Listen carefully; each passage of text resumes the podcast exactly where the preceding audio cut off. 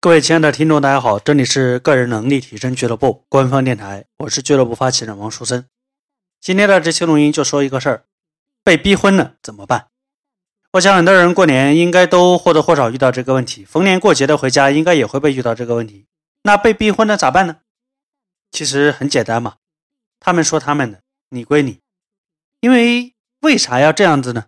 因为连你父母亲，连逼你结婚的这个人都心里都很清楚。婚姻这事儿急得来吗？婚姻这事儿是一辈子的，你难不成真让我租个女友回家过年？难不成真的让我随便找一个结婚生孩子，成家立业不成？对不对？所以说，当面对亲人、父母逼婚的时候，你要做的就是点头，是是是，听。然后呢，该咋办还咋办？婚姻这事儿嘛，一个看缘分，另一个也要看你自己的本事。这。才是你能够早日结婚最重要的，不是吗？这期录音就到这里，录音好短啊，对不对？但是我觉得要跟大家说的答案已经说的够明白了。那你的答案是什么呢？